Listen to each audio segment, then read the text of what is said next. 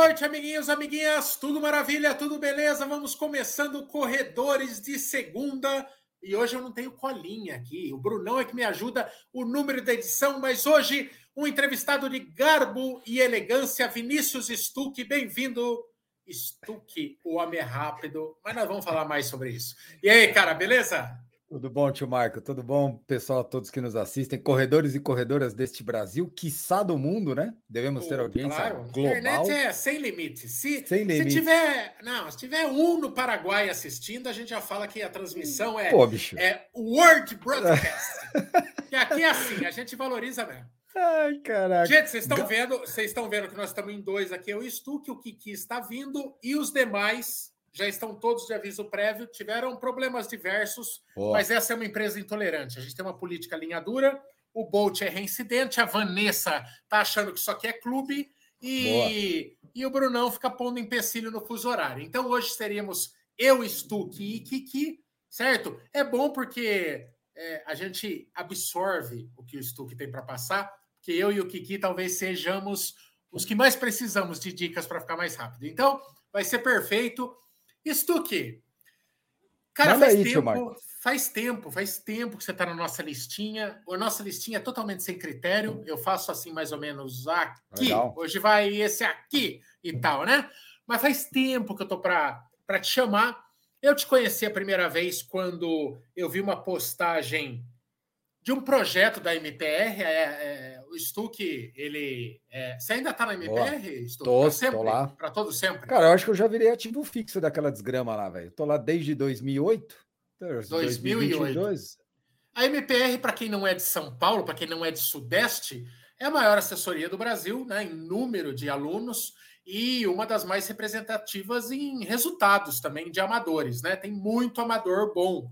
Eu uhum. conhecia, eu conheci, não, eu já tinha ouvido falar no começo do canal e tal, mas uh, eu me aprofundei um pouco no dia a dia da MPR com o livro, né? Cooperação Portuga, Isso. que conta ali uma competição doida. Interna. É, interna, interna né? né? É. Interna entre, é, entre corredores da MPR. Então é uma, é uma assessoria assim tem muito corredor farfã, até porque são mais de mil alunos, 1.200 alunos dúvida. que o Marcos Paulo tem, mas tem uma galerinha, tem uma, um núcleo muito nervoso lá. Núcleo muito duro. nervoso e é uma guerra fria. E eu quero também, falando com o Stuck, entender como funciona esse submundo da corrida muito rápida entre amadores. E, e, e Stuck, por favor, nenhum momento dessa live vai ser aceita falsa modéstia. Fica tranquilo, pode deixar Você comigo. Foda, eu... fez por onde e, e tem que bater no peito mesmo. O Stuck, e já podem mandando as perguntas aí na. Tem um monte de pergunta no Instagram e podem mandar as perguntas aí pelo chat também. O Stuck tem duas horas e 33 minutos na maratona. Duas horas, 33 minutos e 27 segundos. Boa. Gente, qualquer pessoa que já se atreveu nos 42 quilômetros sabe que isso é, é a porra é séria, a porra é séria, né? A é gente tem a gente tem profissionais aí é, brasileiros, né, que estão que às vezes tem uma carreira inteira sem conseguir baixar de um 2 e 10, né? E a gente está falando de um cara que vive para isso. O Stuck, ele é, é tem na corrida um hobby, ele tem um trabalho que paga as contas, né, Stu? O que, que você faz da vida, Stu? Você é executivo, mas o que, que, que é o teu trampo? Eu sou vendedor, cara. Sou vendedor. vendedor. Sou vendedor. Trabalho numa empresa já. Eu sou um cara muito tradicionalista, né? Vocês vão perceber ao longo da conversa aí que eu sou meio. Aqueles velho, velho meio, meio. Muda a opinião, né? Eu trabalho na mesma empresa desde 1997. Então, estou há 25 anos na mesma empresa. Essa empresa já teve três donos diferentes. Hoje é uma multinacional japonesa.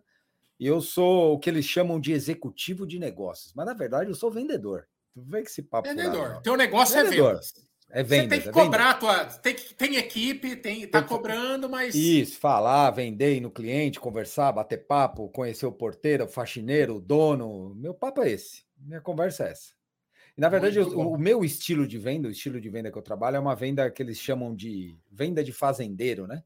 Que é aquele cara que cultiva o relacionamento com a outra empresa, e não aquela venda de caçador, que o cara tem que sair com a com a maletinha na mão e buscar pedido, sabe essa coisa? Entendi, entendi. Então eu tenho clientes mais fixos, que eu já atendo muitos deles há 20 anos, e aí a gente tenta zelar pelo relacionamento entre as empresas, né?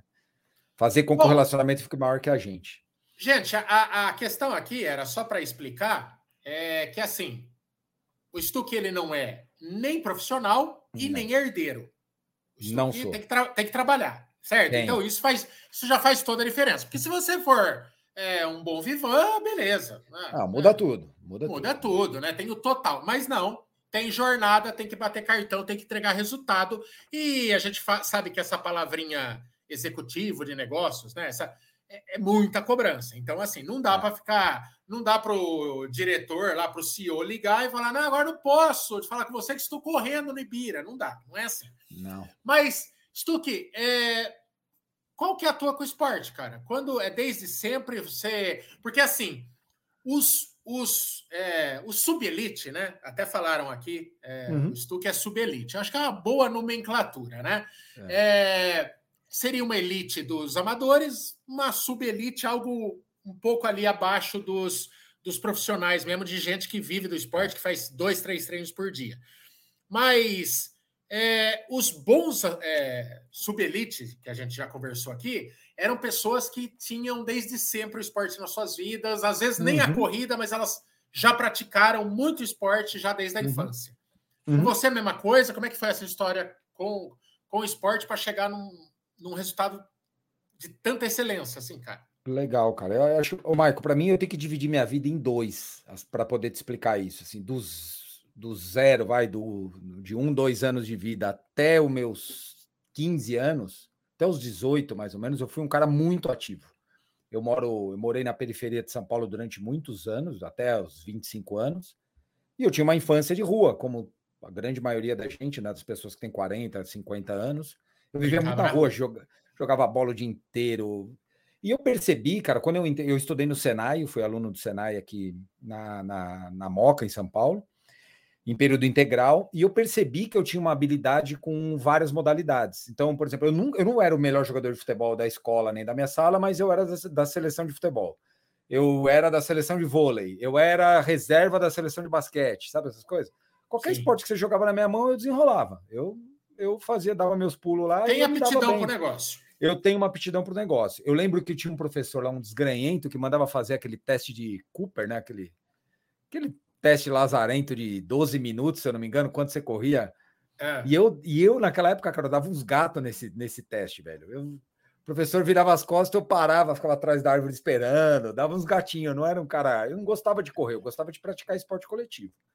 Quando eu entrei Sim. na faculdade, a minha vida parou. Minha vida mudou porque eu trabalhava de dia, entrava às sete e meia da manhã no trabalho, saía às cinco da tarde, ia para a faculdade às sete e meia, saía às onze da noite, ia para casa, dormia cinco da manhã, acordava de novo.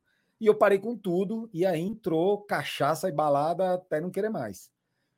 E nesse inteirinho aí dos meus 18 anos até os 24, mais ou menos, eu engordei uns 16 quilos. Fácil. O que, que é em, em, relação, em relação ao que você tem hoje, mais ou menos? Hoje eu tô 20 mais. tô 19 20 mais baixo do que eu tava, por exemplo. Eu perdi 19 para 20 quilos, mais ou menos. Mas você eu engordei 1,70? Eu tenho 1,80, eu tenho 1,80, peso 67. Peso 67, 66, dependendo da época de época de prova, normalmente é 66,5. Nessa época eu pesava Cara, você já, você já não é aquele é, 1,65m clássico, não, né? Maratonista não, super rápido. Não. Não sou alto, sub, sub 60 de peso, que é, é, a maioria desses caras são caras de 54, 55 quilos, né? Eu sou um cara um pouquinho mais pesado. Mas eu sou um cara fino. Se você perceber assim, eu tenho braço fino, eu tenho cintura fina, eu não sou um cara maçudão. Homem normalmente tem punho largo, eu sou um cara que é meio mais fino, né? E eu, nessa época, cara, eu, eu, eu engordei muito, eu, eu desregrei minha vida completamente, mas eu estava adaptado com ela até que um dia, já contei essa história acho que alguma vez em algum outro lugar, um amigo do meu pai tirou um sarro da minha cara. Meu pai era um cara, meu pai é um cara muito magro, um cara que jogava bola, corre.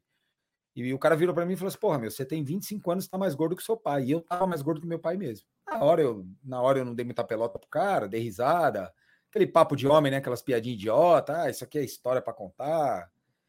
Mas eu cheguei em casa, cara, que eu lembro desse dia como se fosse hoje. Assim. Eu hoje, eu pensando que eu tô lembrando dele. Eu olhei, na, eu olhei no espelho antes de tomar banho e falei, cara, você tá gordo pra cacete, velho. Você precisa mudar, porque você não era assim. Eu não, eu não era um cara que tinha. Olha o que que é aí. Boa noite. Oh, bem-vindo, bem-vindo. Tudo bem? Boa noite, amigo. Boa noite, Vinícius. Tudo bem? Como vai? Tudo e contigo. Chegando agora, ainda estou uniformado de, de serviço. Alguém tem que trabalhar neste canal. o, o, tio, o, o, tio Michael é, é, é tri, te, ou treina ou blogueira. É, tá, herdeiro. No trabalho. Herdeiro. Herdeiro. O, o, o Stuck estava falando aqui, ele é de vendas e, e, trabalha em ambiente corporativo, então nem isso é desculpa para você, viu, Foguete? Para você buscar ah, o seu sub 4. Tamo junto. Ô, Foguete, entra no embalo aqui, já fiz a apresentação preliminar, o Stuck está falando é, como é que como é que um, um, um, ET desse foi acabar fazendo 2 é. horas e 33 na maratona. Mas fala aí, Stuck. E, então, aí, aí? aí, nessa brincadeira, o cara, quando o cara, eu cheguei na minha casa, eu olhei no espelho e falei: olha, alguma coisa está errada. Eu, eu, eu quis mudar. Eu falei: ó, isso aqui não está certo, cara. Eu com 25 anos eu tô desse jeito, quando eu tiver 60 eu tô morto, cara. Vou infartar, vou ter um troço. Eu fumava, bebia, fumava pra cacete. Olha. E aí, e aí eu, eu, eu lembrei que eu nadava, até os meus 13 anos eu nadei. Eu fui atrás de uma academia para voltar a nadar, porque eu falei, ah, nadar eu sei. E aí eu descobri que eu não sabia nadar, né? Já tinha aprendido com 13 anos, com 20 e tantos, eu não sabia mais nada. E aí fui, entrei nessa, nessa academia de natação, nadei um pouquinho, comecei a fazer um pouco de musculação e teve um professor lá, professor Zelão, que eu agradeço ele até hoje, quando eu falo com ele via Instagram alguma coisa ele virou para mim e falou: Cara, você não quer correr com a gente, não? Você tem um. Você tem uma cara de quem vai correr bem, assim. Ele, ele falou bem. De um jeito bem informal. Eu falei, pô, Zé, não, sério, cara? Correr? Que porra é essa? É, cara, só a gente corre aqui, de vez em quando a gente sai no domingo aqui, vai dar um trote. Ah, tá louco, velho. Mas o que que faz? Não, corre, cara. Vai três km pra frente, três para trás, correndo no meio da rua. Falei, cara, ele falou: vem aqui, sobe na esteira. Me botou na esteira, botou uma velocidade, eu corri. Ele falou: tá vendo? Você corre. Aí eu falei, ah, Zelão, você tá de brincadeira comigo? Cara, domingo vem com a gente. E eu fui com eles. E, cara, do primeiro dia que eu corri, eu nunca mais passei mais que dois ou três dias sem correr, a não ser por conta de alguma lesão. Mas foi um negócio que me pegou de um jeito que eu, eu comecei a, a correr o tempo todo. Tanto mas, que... mas, mas, foi o esporte corrida, assim, de cara você se sentiu bem fazendo aquilo? Foi, ou de cara. Aquele, aquele clima que você já gostava desde a infância do, do coletivo? Cara, não, foi. Sabe o que, que me pegou muito na corrida? Eu, eu, era jogador de bola, eu fui jogador de bola há muito tempo. Eu tive chance de ser, de, de buscar uma carreira de jogador. Eu, eu optei na época por estudar. Ora, mas, mas o, Stu, o Kiki, o Stu que parece o seu Madruga também, cara. Já foi tudo. Pô, é, eu, só, eu, sou mais. Só que foi é, o oitavo esporte já. É, o seu Madruga, mas, que é, é cambista, vendedor de churros, de é, suco. Ele já fez bom... natação, futebol, esporte, corrida. Ô, caralho, aí não dá. Eu só não fui bom de porra nenhuma, tio. Eu só não fui bom de porra nenhuma, só na corrida, agora que eu melhorei um pouco. Ah, mas, mas sabe, mas sabe um o que aconteceu? O que aconteceu nessa história foi o seguinte: o futebol me incomodava uma coisa. Eu sou um cara muito competitivo. E não adianta eu esconder. Eu tentei esconder isso de mim uma época e não deu muito certo. Então, eu ia jogar bola com o cara, aí tomava dois gols, desgramado do meu lado, começava a fazer corpo mole. Ah, não vai dar, já perdemos. Eu ficava uma vara. Outra, eu ia jogar bola, eu tinha lá 10 amigos. Ah, todo mundo tem que chegar a tal horário. Chegava às seis, aí não dava jogo porque não tinha coro. Sabe essas coisas? E você e era eu... do. Você era da, do time, aqueles insuportáveis que é, caga no companheiro. É, é para ser um futebol festivo, mas ele caga. Não, é, ele, não, não, ele, não, não. Ele eu, distribui eu, porrada verbal. Não, não, eu, eu gosto que todo mundo corre. Tem que correr, velho. Corre. Se mata aí, bicho. Dá carrinho, briga, mas eu não vou brigar com ninguém porque é melhor ou pior. Se o cara estiver dando raça, tá beleza. Boa. Então, só que quando eu fui para a corrida, eu descobri que era um esporte que me satisfazia do ponto de vista que tinha uma condição de eu competir comigo e que eu não dependia de ninguém, podia correr a qualquer hora em qualquer lugar.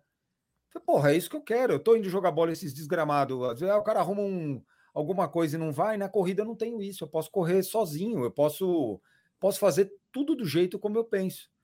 E foi aí que, a, que o bicho pegou para mim, entendeu? Que eu comecei a correr. E logo com duas semanas, esse cara fez eu me inscrever numa prova de 6 quilômetros. E eu corri acho que 31 minutos e 50, 32 nessa prova. E o cara ficou maluco. O cara falou: Meu, você é louco, primeira prova da sua vida, você nunca correu 6 km, você correu 5 e 30, 5 e 20 km, tá, você tá bem demais. Eu, eu juro por Deus, você não fazia ideia, ideia do que era correr 5 e 20, 5 e 30. Eu não, eu não tinha ideia de pace. Ô, Stuck, mas mesmo assim, né? Não foi uma estreia de falar. Não, é absurdo. um fenômeno. Foi não, uma, não, não. Uma estreia até conservadora para um é. cara que estava é, 5 e 20 é um não. ótimo pace para uma primeira prova, mas não, é, não foi um assombro, né? Não, você, você conhece minha história de maratona? Você já não. viu minha história de maratona? Eu fiz minha primeira maratona um ano e um ano e meio, um ano e quatro meses depois que eu comecei a correr. Essa foi. Eu, eu tenho várias cagadas na minha vida de corredor, como todo corredor, né? Quem não tem cagada está se enganando. Ah, Mas uma delas foi essa. Eu corri uma meia com três meses. Eu corri essa prova de seis quilômetros e corri uma meia três meses depois. Uma puta numa cagada. E um ano depois, sem, puta, sem, sem nada de treino, eu fiz uma maratona correndo um longo de 22. Eu tinha na cabeça que era dobrar, eu corri 21, fiquei bem, era só dobrar e tava beleza. Só. E a minha, a minha primeira maratona foi 4 horas e 33 minutos. Minha primeira. A minha foi segunda isso. foi 4 horas e 31 minutos. A terceira foi 4 horas e 15 minutos. E a quarta foi 4 horas e 1 minuto. Isso em 2000 e, 2003, 2004, 2005, 2006. Eu tinha 20, 27, 28 anos mais ou menos nessa história. Ou seja, o que, o que é, agora, agora eu lembrei, teve algum não sei se foi uma postagem tua, mas que eh, tinha essa evolução de tempo tua. Tem um gráfico. Mas, lá. cara, é. É, é, é quer dizer, veio, veio com esforço. Não, é, é, Veio na briga, então, Quer dizer, não é um predestinado, não, não é o não. não. é o Nio das corridas. Fala, Pô, o cara foi. Gente, já aconteceu aqui também, né, Kiki? A gente entrevistou um monte de gente que primeira, primeira maratona meteu um 3,20. Pô, TT, né? É, cara, olha, olha, olha como a, a, pequena diferença é que o Stuck começou antes, né? Mas há uma esperança pra gente, Kiki. Opa. Olha, a primeira maratona dele foi com o mesmo tempo de, de corrida meu, também tinha um ano e meio. Eu a minha primeira maratona foi 4 horas e 27, chupa. Pô, ganhou de mim. Chupa Stuck. E, e o Stuck demorou para bater o sub 4, Kiki. Não, e não, e não só isso que você tenha muito mais idade que ele. Então chupa duas vezes, então. Pô, chupa caraca, velho. Tô, tô vindo esse programa para ser humilhado aqui pelo tio Ah, não, não. Aqui, é meu grande momento, porra. É, aproveita, aproveita, que só faltam cinco minutos até que comece a falar desses novos tempos. Ó, ó, ó, acaba a live. acaba a live, pô. Acabar, acabar, no auge. Tem que saber a hora de aposentar. Eu vou Exatamente. puxar o fio dessa porra. Mas, mas, mas, mas, mas é legal que... mesmo, cara, porque é, tem uns caras que você fala, meu, realmente o cara é, nasceu para isso, tem uma puta aptidão, é o teu caso, mas, mas não veio de graça, não, né? Ô, Stuck, e, e, o que, que mudou? Que, que hora que, que virou uma chavinha que você começou a entregar resultado e como é que foi? Essa, a hora que tá. entrou tá. no sub 4 ali, como é que foi essa montanha?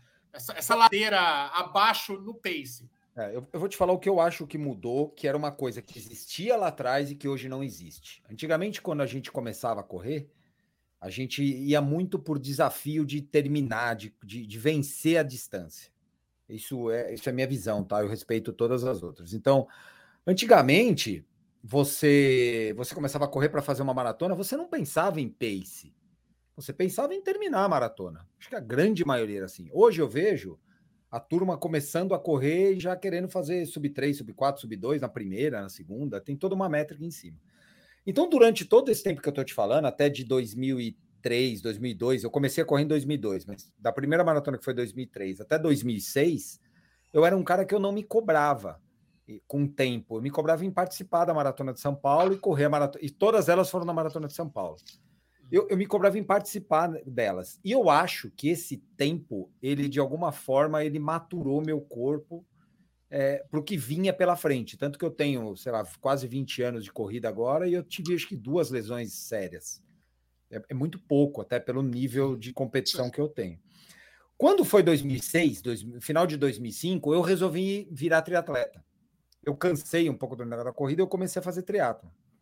E o triatlon abriu uma janela para mim que eu não esperava, assim. Foi ele, é, ele, ele, começou a me mostrar o caminho da competição, porque no triatlon você tem muito aquela competição da categoria, de posição, e isso na corrida para mim não era algo muito claro, eu estava muito distante disso. E aí nessa brincadeira no triatlon eu comecei a brincar de competir. Eu comecei a, pô, eu vou, eu ia fazer lá o triatlon da Rua do Porto em Piracicaba lá em 2006, brigava para ficar entre os cinco primeiros da categoria, com tempo super lento na época, mas enfim, era o que dava e eu comecei a me, a me pegar nesse, nesse meio de competição. Foi quando em, foi quando eu, aí eu decidi fazer um Ironman, fiz um Ironman em 2007, fiz outro em 2008 e até aí, cara, a competição não batia para mim. Era tudo meio que para terminar. Você vai competir, você vai fazer a prova para terminar. Vamos terminar é boa. Mas isso foi muito rápido, hein, cara? Quatro anos para um Ironman? Foi de 2002, quando eu comecei a correr, até 2007 eu fiz meu primeiro Ironman. Cinco ah, anos. É, é, é cinco mas, anos. Pô, mesmo assim. Mas de triatlon, dois anos. Na verdade, eu comecei o triatlon em 2005, 2007 eu fiz o Ironman. Eu comecei minha história de triatlon é engraçada, cara. Porque meu pai tinha uma Caloi 10, aquele modelão antigo, sabe? Puta, aquele câmbio no quadro, que você, era um negócio animal. Uma coisa linda. E eu, como eu nadava e eu corria nessa academia, os caras começaram a falar: meu, faz um pedal e você vai, vai, virar triatleta. Pô, show de bola. Vou, vou pegar a bike do meu pai, porque essa bike do meu pai é a bike do triatleta. Peguei a bike do meu pai, botei no carro e fui para a USP. Bicho, quando eu parei o carro lá na USP, para quem não conhece, a USP aqui em São Paulo, antigamente onde todo mundo pedalava, né? A, toda a sociedade ciclística da cidade estava lá. Quando eu tirei aquela bike do carro, eu quase morri de vergonha, velho. Passando umas puta nave, as puta bike com aquela Caloi 10 caindo aos pedaços, banco rasgado. Pedalava dois quilômetros, a corrente caía. Puta. Que pesava 40 quilos. Nossa, mas passei uma vergonha. Velho. Aí eu comprei uma outra bike e aí foi. Depois de 2007, é, eu tinha minha ex-esposa, trabalhava num grande banco em São Paulo, e ela. E essa, esse grande banco tinha uma assessoria, tinha um apoio para funcionário para treinar na MPR. A MPR dava um, uma vantagem lá financeira para você ser aluno da MPR. E ela conseguiu me colocar no programa do banco para eu entrar na MPR. E eu entrei na MPR muito mais porque eu, um amigo me falou: cara, você treina muito. E para fazer as coisas que você faz, você não precisa treinar o que você treina, você precisa organizar seu treino. Muito em e quantidade aí, mesmo. Em quantidade, é, em quantidade. E aí, e aí eu falei, ah, tá bom, vou treinar na assessoria. E entrei na MPR. Foi quando começou é, a, a, bater um, uma questão de, de, competição e de buscar alguma coisa. Porque em 2009 eu, eu faria meu terceiro Ironman e eu não consegui a inscrição, porque naquele ano foi a primeira vez na história que acabou a inscrição do Ironman. Até 2009, as inscrições do Ironman iam até o dia da prova. Você conseguia fazer inscrição até um dia antes. Não é, é essa doideira que coloca essa qualquer doide... preço e acaba não. igual o ingresso do YouTube, né? Não, não era assim. E aí, cara, eu, eu nessa brincadeira, eu perdi a inscrição. E o meu técnico, que é meu técnico desde aquela época, que é o Emerson Gomes, ele virou para mim e falou assim: Cara, nós vamos fazer um ano para você, nós vamos botar você no prumo agora. Você vai fazer só prova curta, você vai fazer só triatlon olímpico e nós vamos deixar você rápido para depois a gente tentar aumentar a distância. Ele falou: É muito mais rápido, você, é muito mais fácil você transformar um cara rápido num cara, num cara resistente do que o contrário, do que você pegar um resistente e tornar rápido. E foi aí, velho, que, que virou a chave. Porque em um ano que eu treinei com esse cara, um ano e meio que eu treinei com ele forte mesmo, e, e aí vem o meu lado, a minha, a minha aptidão física, eu baixei quase uma hora e uma hora e quinze no Ironman. E foi quando eu entrei, eu fiz um Ironman abaixo de duas horas, e aí, nesse dia, eu falei, cara, é, é, o esporte é outra coisa para mim. Eu tenho uma, uma questão competitiva que eu preciso explorar, porque eu tenho uma facilidade com isso. Foi de 2000. O, o, prim, o primeiro Iron teu você fez para fechar 11 pra horas e 17. 11 que já é um bom tempo. Sim. O segundo, o segundo foi 10 horas e 44 e o terceiro foi 9 horas e 40. Uau. Então você derrubou também é. no, no tri, né? Derrubei muito, muito. E, mas foi. Ne... Se você perguntar para mim assim, até 2009, eu te falava que eu era um esportista. Eu falava, ah, gosto de correr, gosto de pedalar, gosto de nadar, gosto de terminar prova. Eu, eu, eu, eu não faço competição. Eu faço, eu faço prova por diversão, por hobby. De 2009 para frente, 2010 para frente, foi quando eu comecei a pensar em competir comigo e no triatlo, no caso, dentro da categoria, porque a gente sabe que no triatlo a competição na categoria é, é muito grande, né? Sim. Em resumo, é mais ou menos isso. E quais, quais, quais este, triatlon você já, já fez aqui no Brasil? que fez ah, aqui? No Brasil. É, a galera está perguntando quais os Ironmans, onde foram que. Ah, legal. Quais... Eu fiz praticamente todo, eu fiz seis em Florianópolis. Eu fiz 2007, 2008, 2010, 11, 12, 13 em Florianópolis. E fiz o Ironman do Havaí em 2013 também. Foi, foi minha. Meu único Ironman que eu fiz fora foi no Havaí. Eu classifiquei aqui e fui. Pra, classificou para Kona. Classifiquei para Kona e fui fazer. Para Kona. Okay. Que é a. É, é, eu acho é que a Boston. Injusto. É, Boston, é, né? eu acho até injusto falar que é a Boston do Ironman, do, do, do Tri, porque é, é mais puxado que Boston, né? Eu acho, sabe por que, que eu acho, tio Michael? É a Copa do Mundo mesmo. Eu acho que para fazer jus é, é uma Copa do Mundo mesmo. Não é, é, é além de Boston. Boston sabe? É uma prova que tem muita vaga. O índice tem, tem anos que tá uma mãe, que, é. sabe? Sabe o que eu acho, cara? Eu vou te falar a é, comparação. É, outra pegada. A comparação que eu faço de Kona e de Boston, para os meus amigos, quando alguém pergunta o que é mais difícil. Mas tem uma diferença. Boston depende única e exclusivamente de você. Se você fizer o tempo estando dentro da régua, você está dentro. Certo. Kona não depende de você. Kona você tem ganhado um amiguinho. Porque a prova pode ter sido uma prova rápida que você correu em 8 horas. Se teve cinco caras que fez 7,55, você dançou. Você perdeu. Então essa é a dificuldade maior. Porque Kona você briga com alguém e Boston você briga com você, com o seu corpo e com as suas, suas, suas dificuldades, né? Eu acho que esse é um, é um pouco da, da diferença das duas. Isso que deixa a Kona um pouco mais difícil. Oh, eu classifiquei oh. duas, eu classifiquei duas vezes para Kona, mas só fui uma. E aí entra o lado, o lado profissional da coisa que eu não fui porque minha empresa foi vendida. E na semana da prova era a semana de transição da, da, da prova aqui da, da, da diretoria e eu tive que ficar e eu não pude viajar. Ô, Stuck, me, é, falando do universo da corrida e da claro. MPR, que é a assessoria, né? Uhum. É, o período que se passa a, a, Operação Portuga, né? Que foi lá. Leiam esse livro, gente. É muito legal do Sérgio Xavier. Sérgio muito Xavier legal. já esteve aqui com a gente também. É, mas basicamente conta a história de um cara falastrão, o Portuga, bateu lá um tempasso. Você lembra de cabeça o tempo dele? O tempo do Portuga acho que era 2h43, se eu não me engano.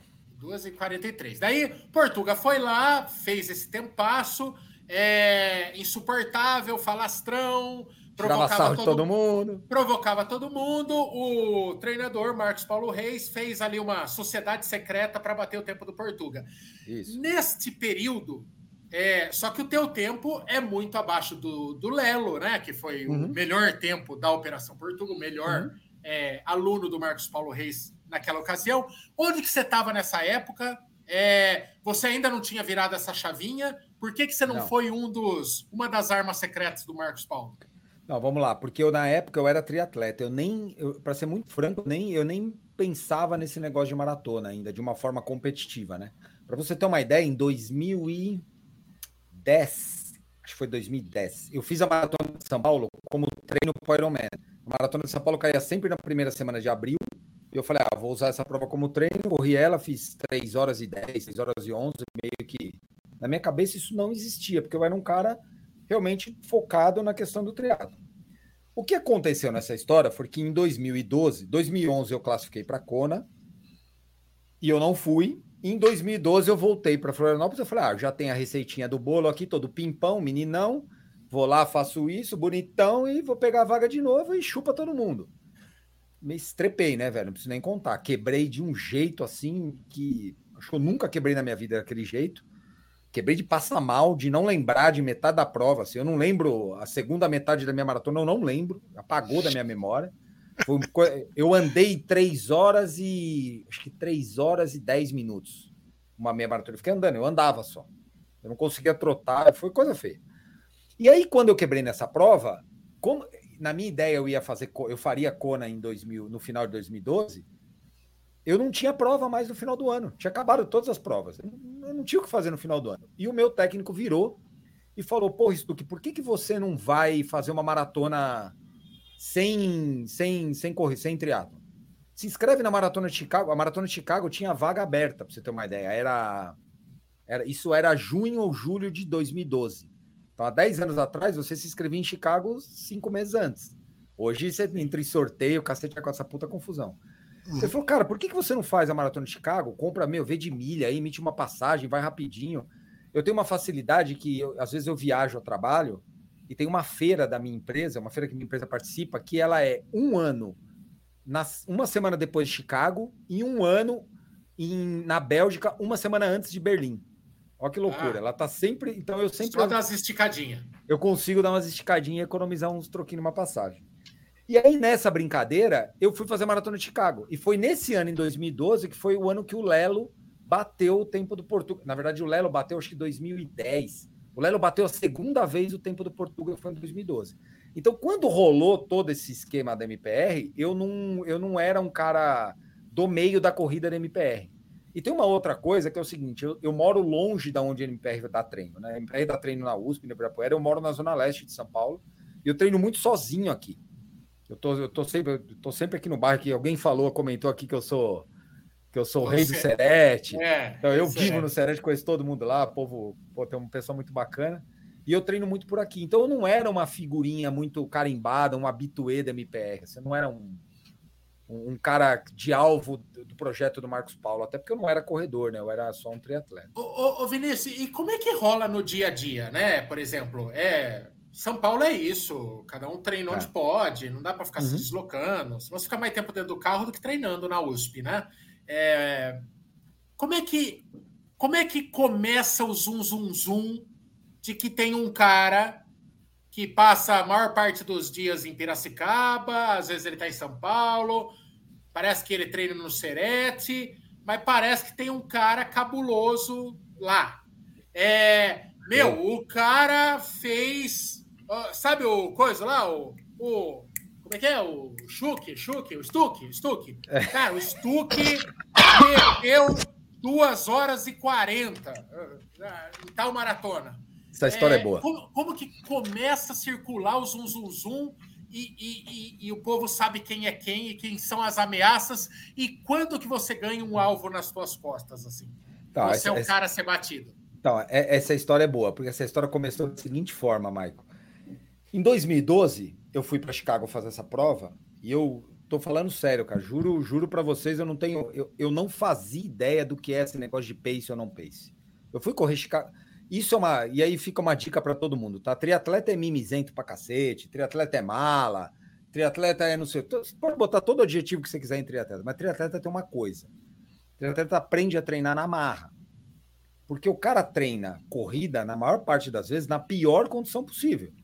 O cara pedalou lá três horas, ele vai correr, o sol tá, tá 30 graus e o cara tem que correr. E com isso, ele aprende a escutar o corpo dele. Ele aprende que um dia ele vai correr mais forte, um dia ele vai correr mais devagar. Ele, ele vai aprendendo essas dinâmicas. Então, quando eu fui correr Chicago em 2012, que foi a minha primeira maratona depois de um ciclo grande de, de, de triatlon, né? De, de, uma primeira prova que eu treinei de verdade, eu fui para Chicago, eu não sabia o que eu faria. E eu lembro que o Marcos Paulo falou para mim, o Emerson falava, ah, você vai tentar um sub 3? Aí eu fiz as contas, lá todo mundo vê essa história, ah, cara, sub 3, 4 e 15. Eu já tinha corrido na maratona do Ironman 3 e 3. Ah, eu corro sub 3, pô. Corri 3 horas e 3 na maratona do Ironman. Eu vou correr sub 3 essa bagaça, não é possível que eu não corro. Ah, vou tentar um pouquinho mais. Aí o meu técnico falava: você não quer tentar? Tenta fazer abaixo de 2,50. Tenta fazer 2,48, que dá 4 para 1. Você corre 4 para 1, vai dar, perde 2,48. Ah, beleza, bom número. Fácil. É, é, o cara falou isso para mim, né? E eu, e eu, na minha cabeça, falei, ah, acho que dá, 4 para 1, acho que dá. Não pedalei antes, não fiz nada antes. E, outra, e outro detalhe, eu nunca tinha corrido no frio. Nunca, nunca, nunca, nunca. O maior frio que eu corri era frio de São Paulo. Nunca tinha pegado uma prova com 5 graus, 7 graus igual eu peguei. Cheguei em Chicago, tá aquela história, fui para largada, um frio desgranhento. Puta que eu pariu, que frio lazarento. Man, manguito não, é, é como era segunda pele, touca, luva, o cacete a quatro, camiseta, vestido, fui para a prova, deu a largada, eu entrei num bolo. Essa história de percepção de corpo, que é uma coisa que eu acho que eu tenho muito boa, eu tenho uma percepção de ritmo muito apurada. Eu eu estava num ritmo bom num grupo e fui junto com esse grupo. E na época o GPS não era uma coisa muito confiável, né? Era, ele oscilava muito mais do que hoje. Chicago ainda mais, porque prédios, porque tem os prédios, aquele começo de prova ele oscila mais. Eu fui junto com esses lazarentos em um grupo de cara, chegou no quilômetro, sei lá quanto, um cara tocou no meu ombro, assim, correndo, era um português, e falou assim: Você está indo para quanto? Aí eu falei: Ah, cara, eu tô, vou tentar correr abaixo de 2,50. Ele falou: Ah, amigão, é assim, ou você tá errado ou eu tô errado. Então, por quê? Ele falou: Porque eu tô tentando fazer abaixo de 2,40 e esse pace aqui é abaixo de 2,40. Aí eu falei pro cara: Pô, você tá falando sério? Ele falou: Tô. Porra, eu, eu na hora, cara, eu sem olhar no relógio, eu entrei no meio do bolo do povo e fui. Só que isso já era quilômetro 15, 14, sei lá. Eu falei, ah, quer saber, velho? Agora já tá cagado, senta, né, bicho? Já, já tá tudo ferrado. Agora vai, vamos ver até onde vai isso. E aí foi embora, cara. Eu levei, levei, levei, levei, levei, levei, levei, levei. Quando chegou no 35, esse cara ficou. Eu continuei, pé dor, tudo arrebentado, ia até o último fio, mas a gente, a gente é ruim, né, bicho? A gente não larga o osso. Vai largar o osso pra quê? O outro cachorro pega. Aí fui, fui, fui. Terminei a prova em 2 horas e 39, acho que 19, se eu não me engano. Isso, esse foi o primeiro alvo que eu botei. Porque eu fiz duas. Você perguntou qual que era o alvo que botaram nas tuas costas. Tal. Quando eu fiz na minha primeira prova 2 horas e 39, a turma ficou maluca. Falou: ah, cara, esse cara vai bater o tempo do Lelo. Porque aí na época já não era mais o tempo do Portuga na assessoria, o Lelo, né? o era... Lelo tinha quanto como melhor o Lelo, tempo o Lelo fez... da assessoria nessa então, época? Então, o Lelo fez neste mesmo ano, em setembro, 2 horas e 36. Que era o melhor tempo da história da assessoria. Da assessoria. E eu tinha feito 2 horas e 39 na minha, entre aspas, primeira maratona. Não dá para você falar que foi minha primeira maratona, porque eu já era um cara que tinha 10 anos de experiência em Ironman e outras coisas. Não faz sentido você falar isso. Foco total na maratona. Mas com né? foco total foi. E eu corria pouco, cara. Eu sou um cara que eu não gosto de correr muito volume, sabe? Eu sou meio. Eu sou meio antítese da corrida, assim. Ó. Eu sou meio preguiçoso, eu não gosto de volume, eu gosto de tomar uma cachaça. Eu sou um cara muito, muito certinho pro negócio, sabe? Não pega muita dica comigo, não, que é capaz de eu azedar a turma e não, e não melhorar. E foi nessa época quando todo mundo começou não, a falar. Depois é... do Paulo Paula, depois do Paulo Paula, ninguém mais Sim, falado nessa live. Não, o Paulo é um Paulo gênio, Paula né, veio há duas semanas aqui. Eu vi. É, eu o, vi é o maior desandado da história da corrida. Não, o Paulo é... Cachaça, cachaça, barzinho, como é? Festinha. Cachaça, pagode, pagode. dormir tarde e treinar pouco. Vinhozinho e treinar pouco. E não fazer tiro, né? O caso do Paulo é, é não fazer tiro. Não faz tiro. Então foi nessa época, Michael, que, eu, que aí eu voltei pro negócio da corrida. Eu falei, caraca, velho, duas e trinta. Tanto que essa história, eu, eu tava namorando a minha esposa atual, e ela, eu combinei com ela, eu falei assim: ó, você esteja na linha de chegada com 2 horas e 50. Porque eu vou chegar lá mais ou menos com 2 e 50, você chega um pouquinho antes que eu vou estar tá lá. Ela foi lá pro 32, 35 me ver, e quando ela chegou lá com 2 horas e 50, eu já tinha passado, eu perdi ela da chegada. Eu perdi para chegada, tava 8 graus e ela com a minha blusa. E eu não achava ela. Eu fiquei uma hora andando na cidade sem achar ela, com frio desgranhento. Aí eu fui pro hotel, pedi uma, uma confusão do cacete. Eu fui achar ela quase duas horas depois. De tão sem noção que eu era com esse negócio de ritmo. Mas essa prova, ela me fez entender que eu tinha muita coisa para melhorar na corrida. Porque um cara que corre sem controle de pace, é, com um treino percepção. não 100% dedicado, porque eu ainda pedalava e nadava duas vezes por semana. Fazer 2,39, porra, meu, se eu treinar, eu, eu vou para cima, velho. Se eu treinar, eu vou derrubar esse troço. E aí, aí eu voltei para o Ironman em 2013, fiz o Ironman no Brasil, classifiquei para o Havaí, fui para o Havaí, fiz a prova. E aí, de 2013 para cá, eu vendi tudo que eu tinha de triatlo, tudo. Fiquei rico, vendi bike, roda, ficar rico. Quem, quem, tem, quem tem coisa de triatlon aí, precisa de um dinheiro, vende. É, aí, ó, vai ficar rico. Não, e o melhor, né? Conseguiu, rico, é, vendeu tio. em vida, né? O duro é quando a viúva é que tem que vender é... suas coisas pelo preço a... que você falou que pagou, né? E ainda gasta na, e ainda gasta na balada com o outro. Esse é o problema. É, terrível. É, terrível. E foi aí que mudou minha chave, entendeu? Foi aí que eu entrei no negócio da maratona de vez, onde todo mundo. Come... E aí começou uma puta porrinhação chata do cacete que foi assim, ó, quanto você vai bater o tempo do Lelo? Quanto você vai bater o tempo do Lelo? Quanto você vai bater? Cara, era todo dia eu chegava na assessoria para treinar, vinha um desgranhento. Quanto você vai bater o tempo do Lelo? Quanto você vai bater o tempo? Puta que eu pariu, todo treino eu ouvia isso. E a turma me perguntava: "Porra, meu, mas você não vai bater o tempo?" Cara, eu não quero bater o tempo do Lelo por causa do tempo do Lelo. Eu quero bater o tempo dele para vocês pararem de infernizar minha vida, de ficar falando do tempo do cara, velho. Deixa o cara lá e deixa eu aqui. E foi quando eu comecei a buscar melhorar. Eu falei, ah, eu preciso melhorar, preciso melhorar. Vou bater o tempo do cara? Cara, o tempo dele é uma referência, assim como qualquer pessoa que tem um tempo melhor que o seu, e é seu e é próximo e é uma experiência viva tua, você vai tentar melhorar para chegar perto do cara para ganhar do cara, mas não na competição de querer ganhar do cara, que esse papo furado, né? Então foi aí que a história que a história mudou, cara. Depois de 2012, o, aí o pau começou a cantar no treino. Aí foi bicho feio. Mas então só está dedicado a maratonas, então. Desde 2014 eu não faço mais nada a não ser correr. Hoje, agora, eu... agora o que, que eu faço? Assim, eu percebi que eu tô ficando velho. Porque dos últimos três anos eu comecei a ter umas lesõezinhas meio chatas, eu percebi que eu não aguento mais volume. Não adianta eu querer botar, correr 80, 90 km por semana que eu machuco. Não tem jeito. E aí eu comecei a botar. Eu, tô eu voltei do ano passado para cá, eu voltei a nadar duas vezes por semana para tentar manter meu corpo ativo durante seis dias na semana e tirar um pouco do impacto da corrida. Não que nadar te faz correr melhor, porque se fosse assim, o Kipchoge nadava 10 é. km por semana, e ele não nada. Mas para manter o meu corpo ativo, para ter um gasto energético, melhorar um pouquinho o sistema pulmonar, que a natação ajuda um pouco, e tirar o impacto da corrida. Né? Então eu voltei a nadar duas, três vezes por semana, eu estou nadando agora. Ah, mas, oh, não, qual é tu, tu, tu, nessa linha de, de pensamento, qual é a sua próxima prova, então? Quando, quando pau pega aí? Ó, eu tenho, eu tenho, eu fiz, eu fiz uma prova boa. Eu fiquei alguns, eu fiquei dois anos parado. Né? Eu tenho uma história. Eu, depois que eu fiz a minha melhor prova lá em lá em Chicago, até eu fazer essa prova que foi 2016, eu nunca tinha tido uma lesão grande. Eu, uhum. Na verdade, eu tinha tido uma fratura por estresse um ano antes, 2015, na tíbia. Minha tíbia abriu dois centímetros na cara e eu não senti.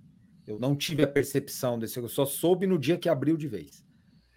E aí, o que, que aconteceu? Eu, eu, foi minha única lesão. 2016, eu fiz o meu melhor tempo, fiz o melhor, o melhor ciclo de treino da minha vida. E isso é uma coisa que tem que ficar na cabeça de todo mundo. Você não faz melhor tempo, você não faz RP.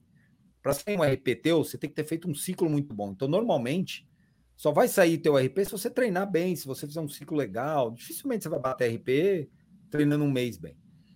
E aí, o que, que aconteceu nessa brincadeira? 2017 eu voltei a fazer força de novo. Eu queria fazer Berlim, porque eu nunca tinha corrido Berlim e eu me fudi. Eu tive uma lesão no poste, uma, eu não sei o nome dos músculos, na panturrilha esquerda. Ele rasgou um pedaço e eu, eu praticamente treinei dois meses para a prova e acabei competindo, acabei indo fazendo uma prova boa em Berlim, mas bem abaixo do que eu queria. Fiz duas horas 39 e uns quebrados. E fiquei bem abaixo do que eu, do que eu realmente queria. Mas o que aconteceu nessa, nessa vez foi que eu, eu quando eu machuquei, eu fiquei com medo de machucar do novo eu tentei fazer uma sequência de treino diferente, eu resolvi fazer Boston, e eu tentei encaixar mais volume, mais subida, tal, tal, tal. Eu tive uma estafa mental violenta em 2018. Entrei, tive síndrome do pânico, fiquei dois anos, quase dois, um ano e meio com síndrome do pânico. Isso é um negócio muito louco. Era um cara que é atleta, que vivia na rua, fiquei quase um ano trancado dentro de casa sem sair. Saía para ir buscar minha filha e voltava, me cagava de medo na rua, um negócio de maluco mas sei lá porque deu, mas foi para o meu bem, graças a Deus. E aí, quando eu voltei dessa, dessa crise, desse problema que eu tive da minha relação com a corrida, que eu acho que ele foi até derivado da minha relação com a corrida, é, eu fui ajudar um amigo a correr a maratona de Porto Alegre. Um grupo de amigos que já conhece a Camila Pontes, né, que é uma super amadora, corredora mega forte, o Thiago, eles me convidaram para ajudar eles, para treinar com eles para correr a maratona de Porto Alegre. E eu corri com eles, a gente pô, o treino foi super legal, foi muito motivador para mim. E no ano passado eu resolvi fazer, eu resolvi treinar direito para fazer Valência. Eu fiz a maratona de Valência em dezembro. Só que eu, fi, eu, eu fiz o, a minha pandemia foi um, foi um marco muito legal para mim como corredor. Assim, eu, eu, consegui me adaptar bem ao cenário da pandemia e eu digo que nesse ano e meio de pandemia eu, eu, eu desempenhei bem a minha função é, comigo na corrida. Se eu consegui me adaptar aos treinos, à rotina. Eu acabei fazendo a maratona de Valência e a maratona de Valência me deu um start falando. E aí, não só a maratona de Valência, mas o Paulo Paula, o Pedrinho, que é um cara que treina com a gente no MPR, que tem 49 anos, bateu RP semana passada, mês passado. É, o Jax, que é um cara também que as pessoas conhecem, fez RP agora com 47 anos. E aí, na minha cabeça, você até citou lá no teu story, Marca, aquele negócio do, do, do limite do ser humano, de não ter limite. Eu tenho uma coisa comigo que é o seguinte: se um faz, todo mundo pode fazer. Se um faz, todo mundo pode. E não levem isso para o lado do número. Nem, ninguém vai, não é todo mundo que vai correr duas horas e dois, igual o Kipchoge faz. Mas se ele pode bater um recorde dele, eu também posso bater o meu. Se um cara bate o recorde pessoal dele com 49 anos, por que, que eu não posso bater meu recorde pessoal com 45? Eu vou atrás, eu vou para as cabeças.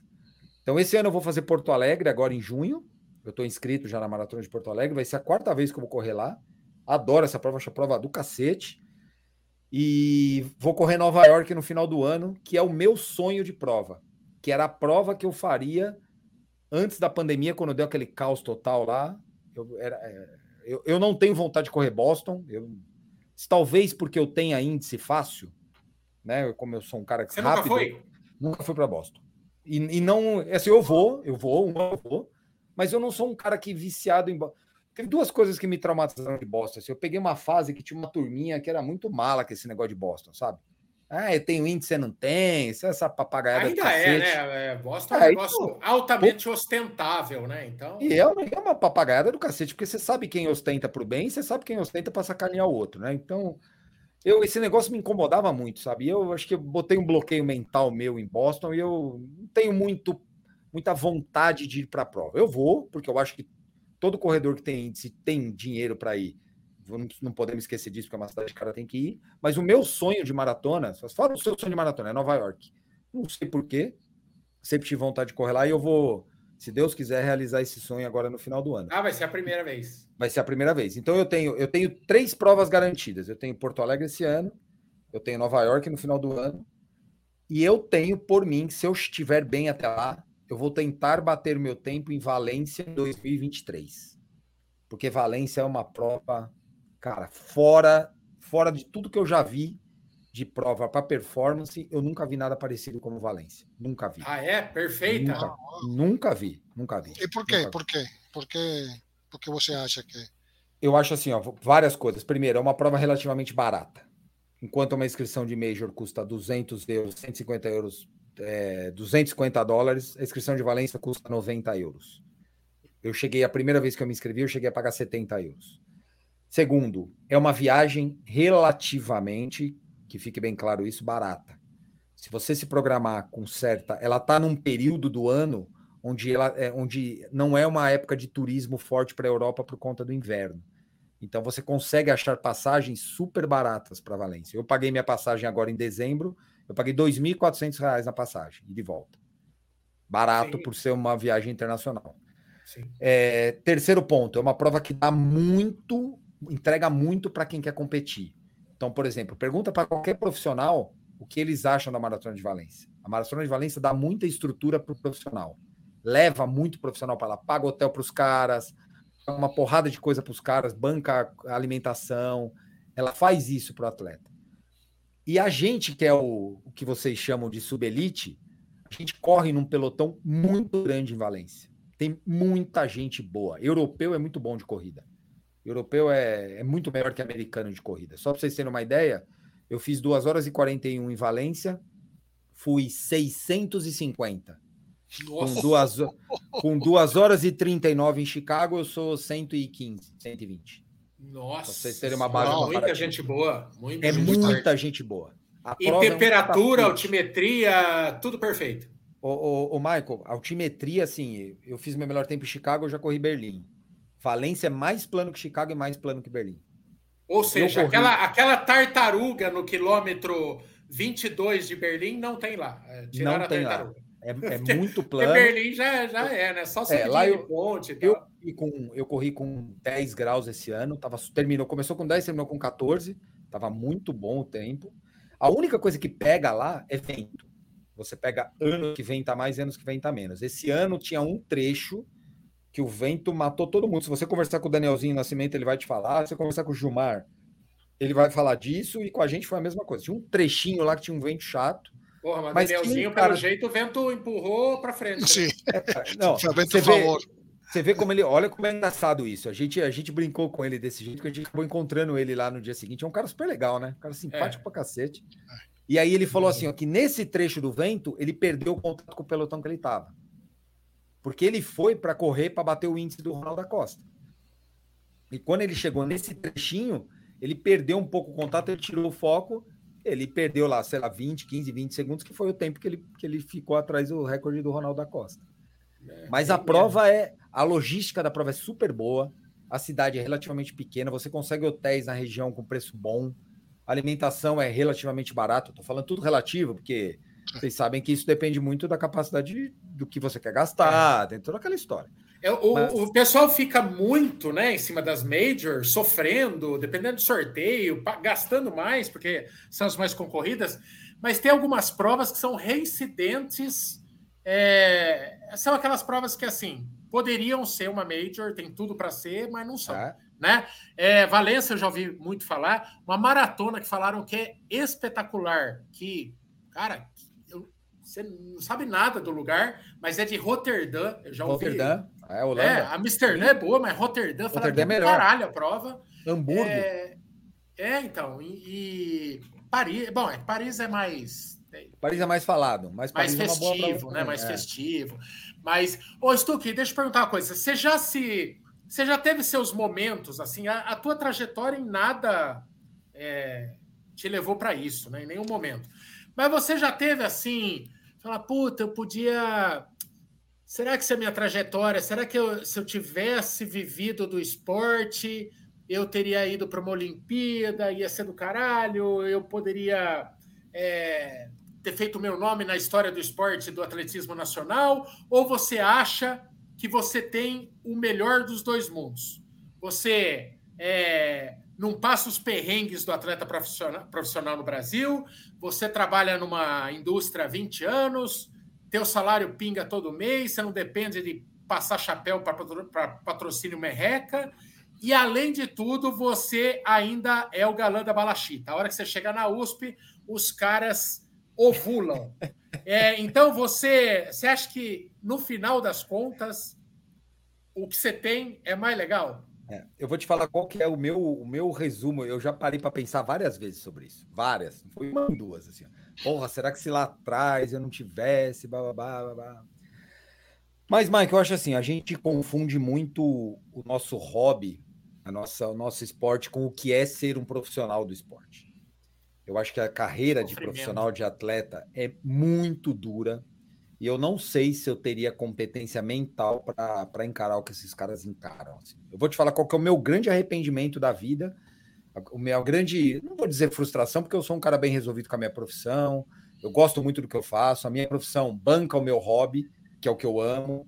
Então, através da minha profissão, eu consigo viajar para correr, eu consigo participar das provas.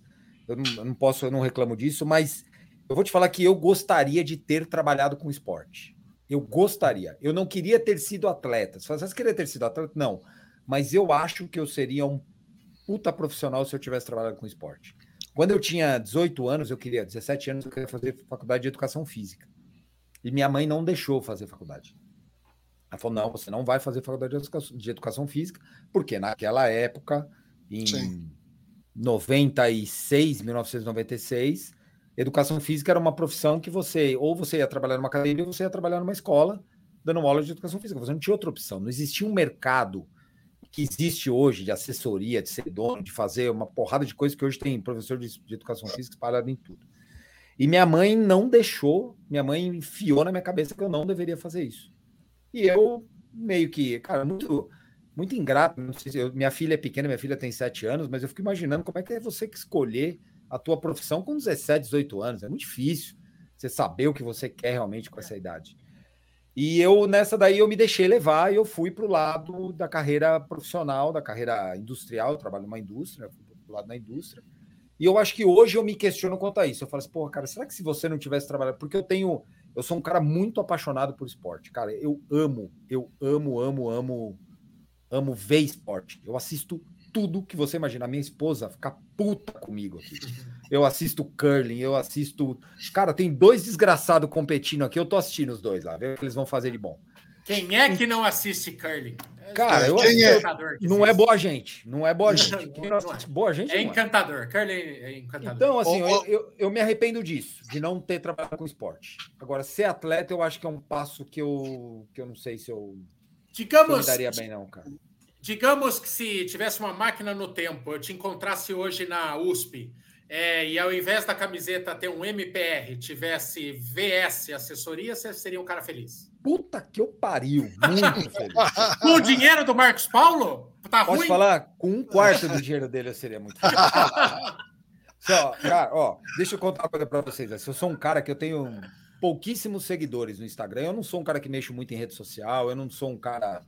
Eu sou velho, cara. Eu tenho 45 anos. Eu não sou essa, essa moçada aí que nasceu no meio desse troço aí.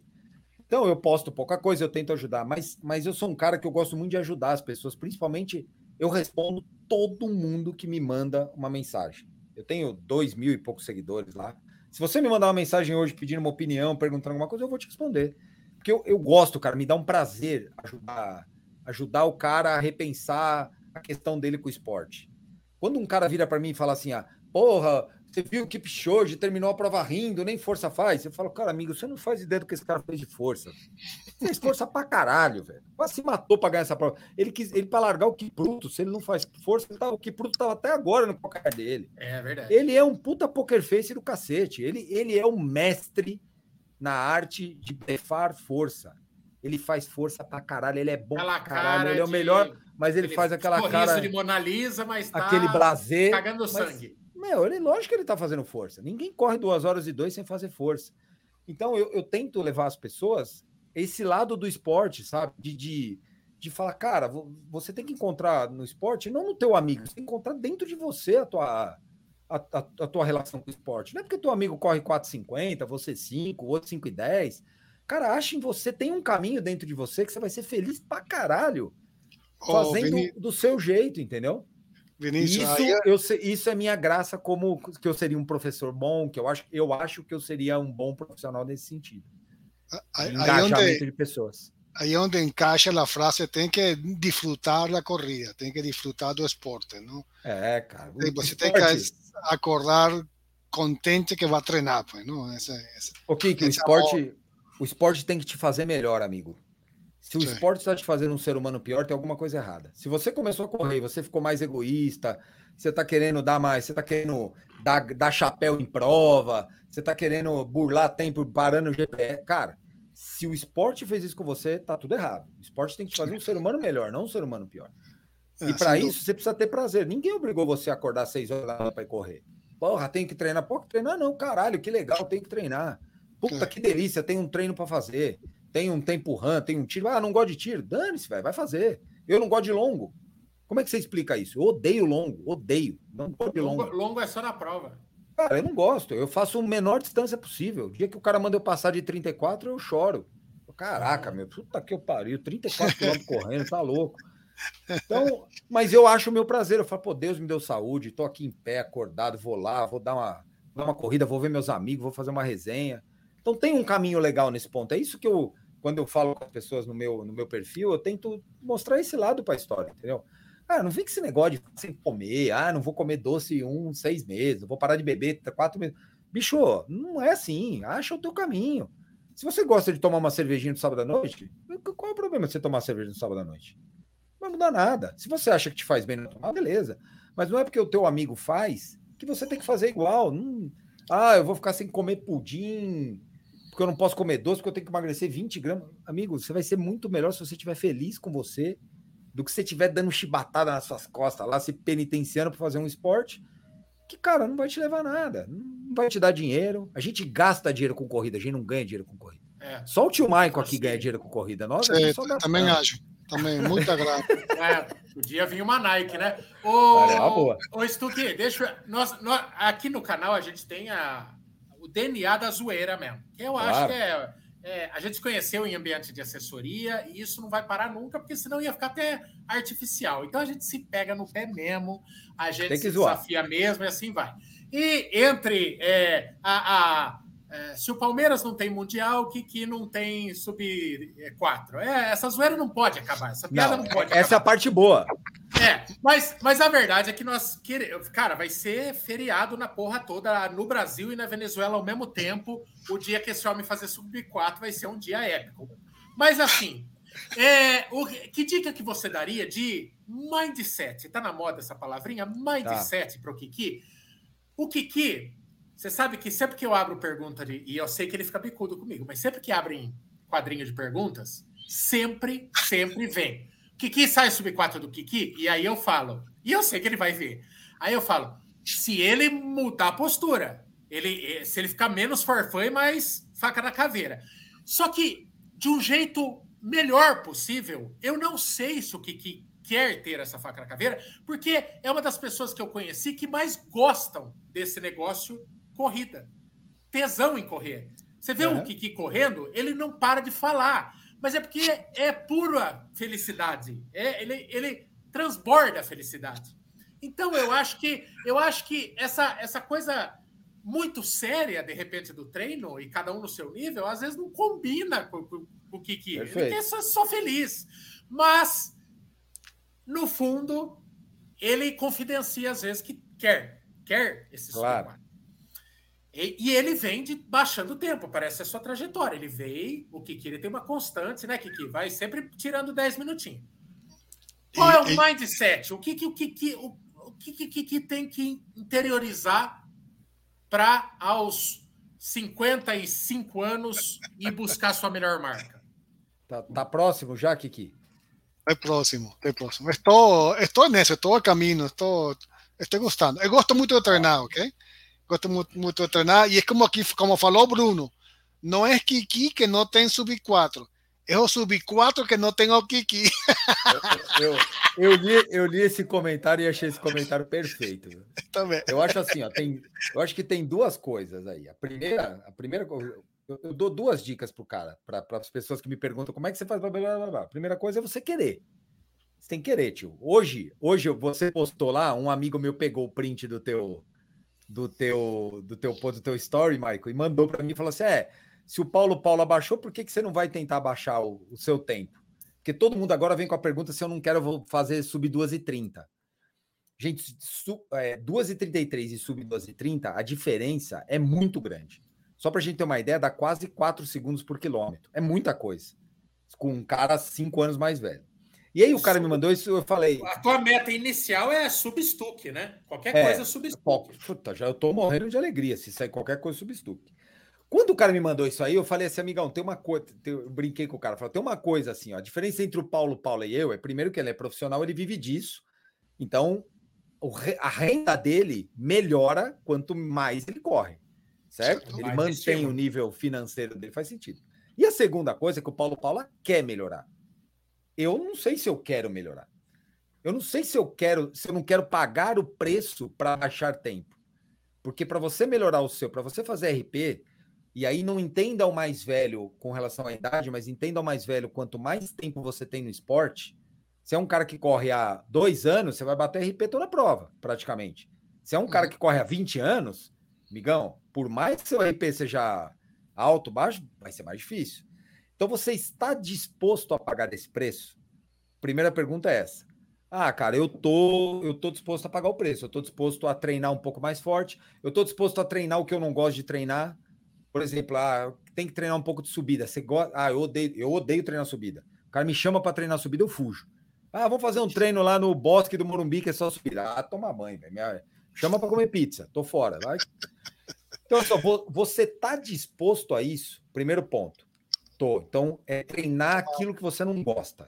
Toma nota, espera, espera, toma tudo nota. que você não gosta é tudo que você precisa melhorar. Aí eu odeio fazer tiro. Cara, você precisa treinar tiro, que provavelmente é um ponto fraco seu. Tudo aquilo que você não gosta. E o outro ponto que pega muito, e o próprio Paulo Paulo falou na live com vocês, é que num determinado momento, qual é a diferença de um cara que corre 402, 405 para um cara que corre 359? Qual é a diferença dele, fisicamente? É zero. Não tem diferença nenhuma.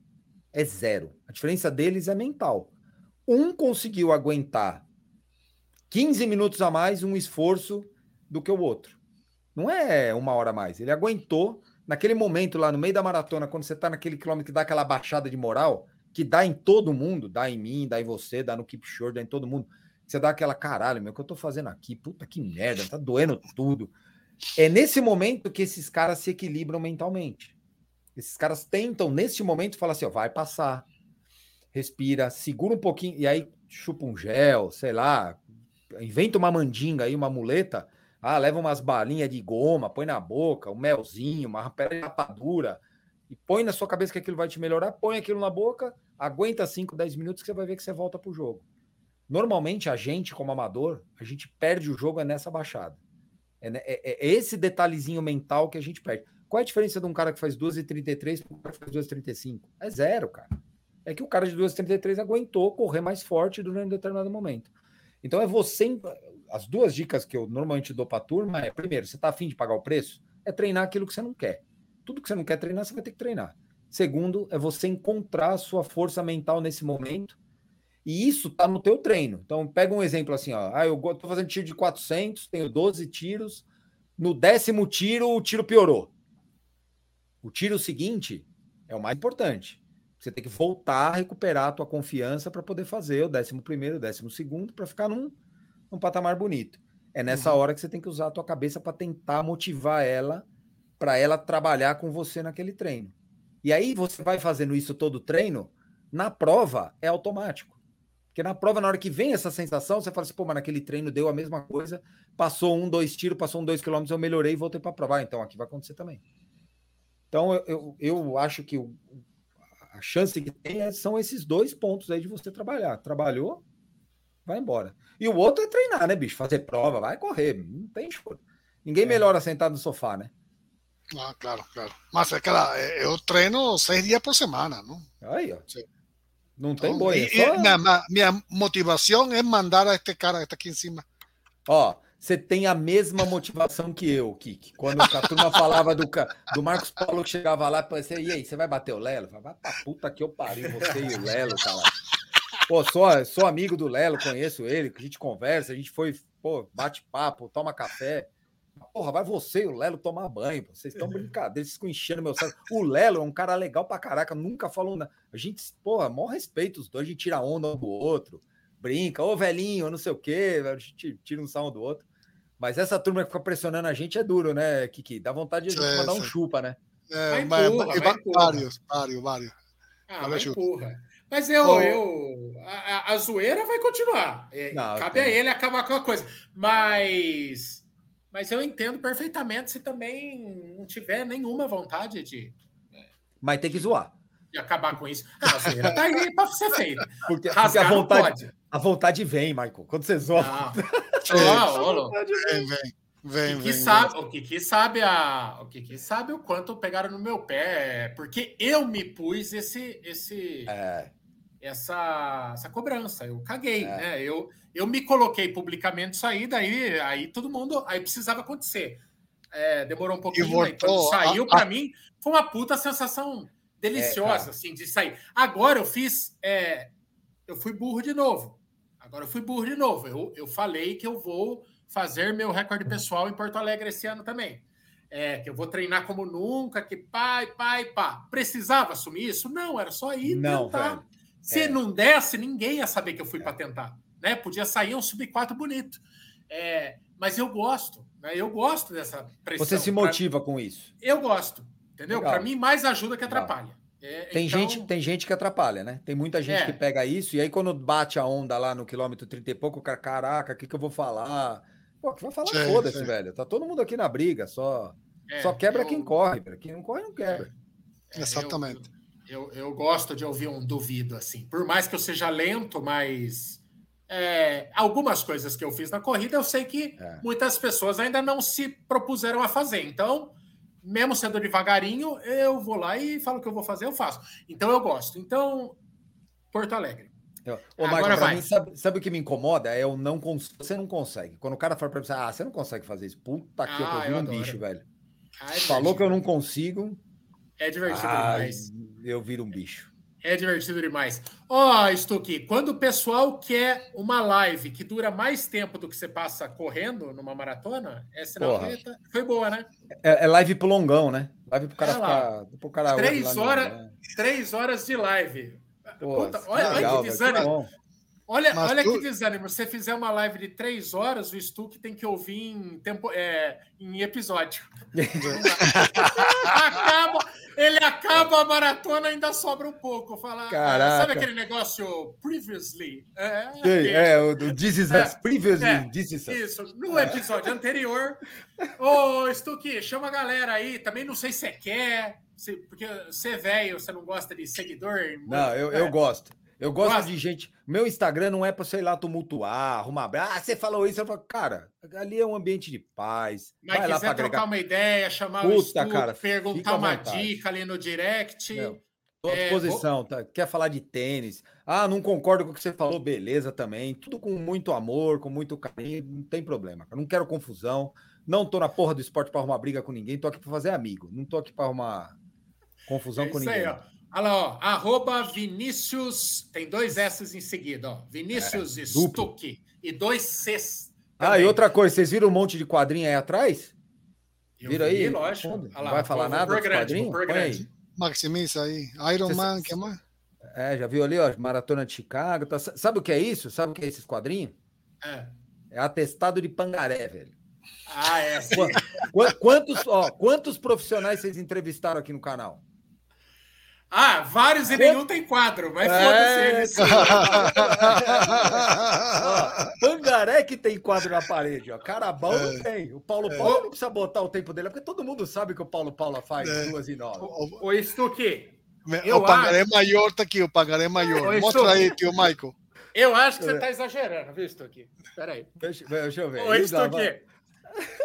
Será que é aquele negócio da compensação que falam que às vezes que o cara que tem o pitoco tem aqueles puta carro, né? É, é, é. é. Eu, eu acho que o espírito é esse, que, que eu vou te mostrar meu cantinho do guerreiro aqui, ó. Vamos sair é. um pouco do ambiente. Olha lá. Olha lá. tem até a Blue Line de Berlim que eu roubei, olha lá. É, é pangaré também, é outro pangaré. Pô. É pangaré mesmo, é pangaré mesmo. É pangaré, mas é a nossa alegria. É o que você falou. Bot, a gente está no pelotão que gasta para correr, não ganha para correr. Botou um quadro na parede e assinou o atestado de pangaré. Acabou. É, não interessa se você faz 2h30, 2h50, 3h40, 5h10. Você é pangaré. É isso aí. Olha lá o Kiki também, as medalhas do Kiki na porta ali. Tá vendo? É pangaré também. Todo mundo é pangaré. É verdade, é verdade. Entrevista o Paulo Paula tem uma parede branca lá. Branca, não tem nada. Nada. Todo os mundo cara, sabe tudo que ele Os caras, a medalha que o Paulo Paulo acabou de bater o recorde pessoal deve estar numa caixa de sapato jogada. Ah, certeza. ele, ele chegou no aeroporto e falou: Caraca, vou ter que despachar porra da massa, essa porra dessa medalha aqui. Ainda falou. É, capaz que dê. Primeira pessoa que peça autógrafo, o cara dá a medalha. A gente faz quadro. Stuck, um prazer conhecer, cara. Realmente dá para ficar falando até umas horas.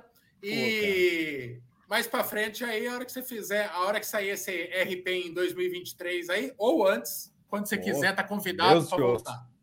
Pô, cara, é um maior prazer. Estou aqui à disposição de vocês. Todo mundo que quiser, me procura lá no Instagram, a gente bate um papo. Como eu falei, eu estou aqui para gente, a gente trocar ideia mesmo, experiência. Eu aprendo muito com todo mundo. Eu salvei uma prova minha com um amigo que fazia maratona para 5 horas e 30 com uma dica que ele me deu de tomar Coca-Cola, que eu nunca pensei em tomar uma Coca-Cola numa prova salvei uma prova minha, porque o cara falou, tinha um desgramado com a Coca-Cola, eu tomei e me levantou. Então a gente está aqui para aprender, cara. Todo mundo aprende com todo mundo e vamos embora. Obrigado ah, pelo convite. Obrigado pelo convite. Valeu, Estou à disposição de vocês. além que corre mais que você, Michael, fala mais que você também, ok? Ele é bom, ele é bom, é. ele é bom, ele é bom, ele é bom, ele é bom. Eu, eu diria que ele é bom nisso. Ele é bom nisso. É bom nisso. Amiguinhos, amiguinhas, é, show de bola, galera adorou. E amanhã essa live já vira podcast. E que baita podcast legal para vocês assistir, para vocês ouvirem, tá bom? Beijo nas crianças, Jesus do coração. Amanhã, 19 horas, tem vídeo novo no canal. Valeu, tchau.